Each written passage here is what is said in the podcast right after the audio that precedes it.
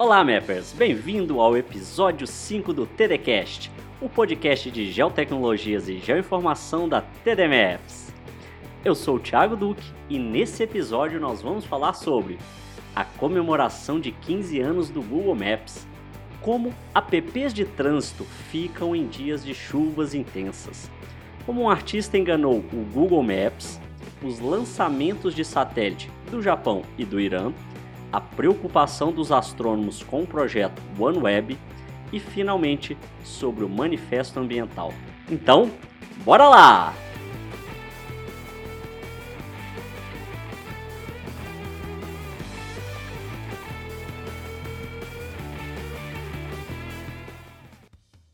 E dia 8, o aplicativo de mapas produzido pela Google, o famoso Google Maps, debutou. Isso mesmo, completou 15 anos de existência. Para comemorar a data, várias mudanças foram efetuadas, como design renovado e vários novos recursos. Mas calma que nem tudo vai chegar agora. Alguns recursos serão implementados somente a partir de março. A primeira mudança que você deve ter notado de cara é o novo ícone, que agora mostra um PIN de localização com as cores do Google. Já dentro do aplicativo, as principais mudanças foram principalmente as abas adicionadas, que ao invés de três, agora são cinco. Estas abas continuam na parte de baixo do app, só que agora são as abas Explorar, Dia a Dia, Salvos, Contribuir e Novidades. A ideia dessas abas é facilitar a busca por serviços e entretenimento que estão perto aí de você. Outra grande mudança é para quem viaja ou se desloca diariamente, principalmente em transporte público. O aplicativo agora conta com informações em tempo real sobre ônibus em 61 cidades brasileiras, além de informações como a temperatura do ar-condicionado e se há vagões exclusivamente femininos, por exemplo. Isso quando tem, claro, né? Já que não é uma realidade para muitos aqui no Brasil, infelizmente. Estas informações serão adicionadas de forma colaborativa, ou seja, com a contribuição do próprio usuário. Além disso, ainda tem o recurso Live View, que é aquele que usa realidade aumentada. Agora ele ganhou uma visualização mais simplificada. Ah, e se você ainda não conhece esse recurso, vai lá no meu Instagram, o TD Maps, que eu fiz um vídeo demonstrando essa função. As mudanças foram tanto para os apps de iOS quanto Android. E se ainda não apareceu para você, relaxa, que até março será disponibilizada para todos os usuários. Se você quiser saber sobre a função de cada aba e a lista das 61 cidades, eu deixei o link aqui na descrição para você conferir a reportagem completa. Ainda falando de apps de mapas e nesses tempos de chuvas intensas, várias cidades do Brasil afora têm sofrido com enchentes e alagamentos, além de outros tantos transtornos, né? Mas uma coisa que sempre fica pior com a chuva é o trânsito. E uma das birras dos motoristas são o porquê que os aplicativos de trânsito como o Google Maps e o Waze não mostram os pontos alagados ou impedidos na cidade. Mas a verdade é que esses aplicativos dependem principalmente de dados dos usuários e das agências responsáveis por transportes locais. O Google Maps, por exemplo, baseia suas informações nos dados fornecidos pelo usuário que está usando a plataforma naquele momento.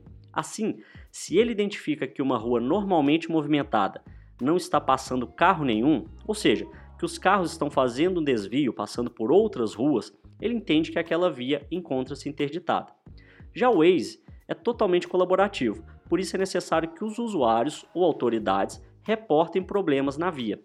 Então é por isso que quando acontecem esses eventos repentinos, muitos usuários acabam não confiando no aplicativo e assim diminuindo a chance dele identificar interdições nas vias. Para entender como são captados alguns dados, eu deixei a reportagem com as explicações do gerente de produtos do Google Maps para a América Latina.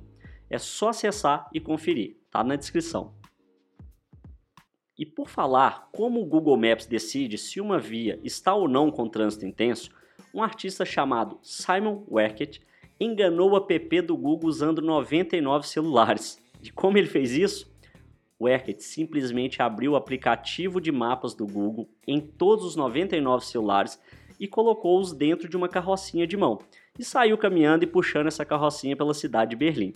À medida que ele ia andando, o app ia indicando trechos em vermelho e que indicavam engarrafamentos naquele local. Segundo o artista, o ato serviu para alertar uma falha no sistema do Google Maps e para prevenir que alguém mal intencionado não reproduza a proposta. Em nota, o Google disse que iria estudar o caso e que em algumas cidades o sistema já difere transporte por bicicleta, motos e carros, mas que não estava preparado para reconhecer uma carrocinha de mão. Bom, pelo menos confirmamos que o Google usa principalmente os dados do usuário para identificar pontos de tráfego intenso. E se você quiser ver o vídeo, que apesar de tudo ficou bem interessante, o link está aqui na descrição. Falando em coleta de dados, no domingo dia 9 aconteceram dois lançamentos de satélites, um do Japão e outro do Irã. O satélite japonês entrou em órbita 20 minutos após o lançamento, que ocorreu na região sul do país. Este satélite se junta a outros dois, já em operação, para a coleta de informações, principalmente de imagens aéreas. Porém, o Japão já possui mais cinco satélites orbitando o planeta, só que esses são equipados com radar para o imageamento, por exemplo, à noite. Agora, no total, o Japão está com oito satélites para coleta de dados em operação. Já o satélite iraniano não teve o mesmo destino. Após o lançamento, o foguete não conseguiu atingir a velocidade necessária, fazendo com que o satélite não alcançasse a órbita desejada. Este lançamento tem causado controvérsias entre os países, principalmente pelos Estados Unidos, que acusa o Irã de encobrir o desenvolvimento de mísseis com o programa espacial. Já o Irã alega que a missão principal seria coletar imagens para estudar e prevenir desastres naturais e também melhorar a agricultura. Como esse satélite não funcionou até agora, é esperar para ver os próximos passos desse programa, que já foi até considerado um sucesso pela equipe iraniana. As reportagens eu deixei na descrição desse episódio. Ainda neste assunto de satélite, os astrônomos têm ficado cada vez mais preocupados com o tanto de equipamento orbitando a Terra. E a polêmica da vez são os lançamentos da OneWeb, que colocou mais de 34 satélites em órbita.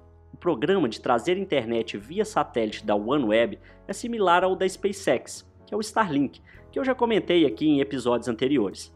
E isso tem preocupado os astrônomos, porque com esse tanto de satélite orbitando o planeta, a reflexividade desses objetos iriam ofuscar as observações. E já tem até estudos comprovando que os que se encontram em órbita já estão atrapalhando as observações. Se o programa da OneWeb e da Starlink derem certo, serão quase cinco vezes mais satélites em órbita do que todos já lançados até hoje. E olha que o primeiro foi lançado em 1957, que foi o soviético Sputnik, famoso Sputnik. Alternativas como revestimento escuro já estão sendo testadas, mas ainda está longe de resolver o problema. Bom, ter acesso à internet de alta velocidade em qualquer lugar do mundo é um sonho, mas pensar que o céu terá um brilho artificial e que nunca mais será o mesmo chega a dar um pouco de tristeza. Tomara que isso não ocorra, né? E para finalizar o episódio de hoje, eu vou falar de um problema recorrente e que parece que estamos dando murro em ponta de faca, que é a questão ambiental. E um texto publicado na renomada revista Nature, conhecido como Manifesto Ambiental, foi assinado por mais de 1.230 cientistas brasileiros, pedindo aos parceiros comerciais internacionais, governos, parlamentares e aos cidadãos interessados que pressionem o atual governo para reverter o que é chamado de agenda destrutiva, entre aspas, e que tem sido praticada pelo governo federal.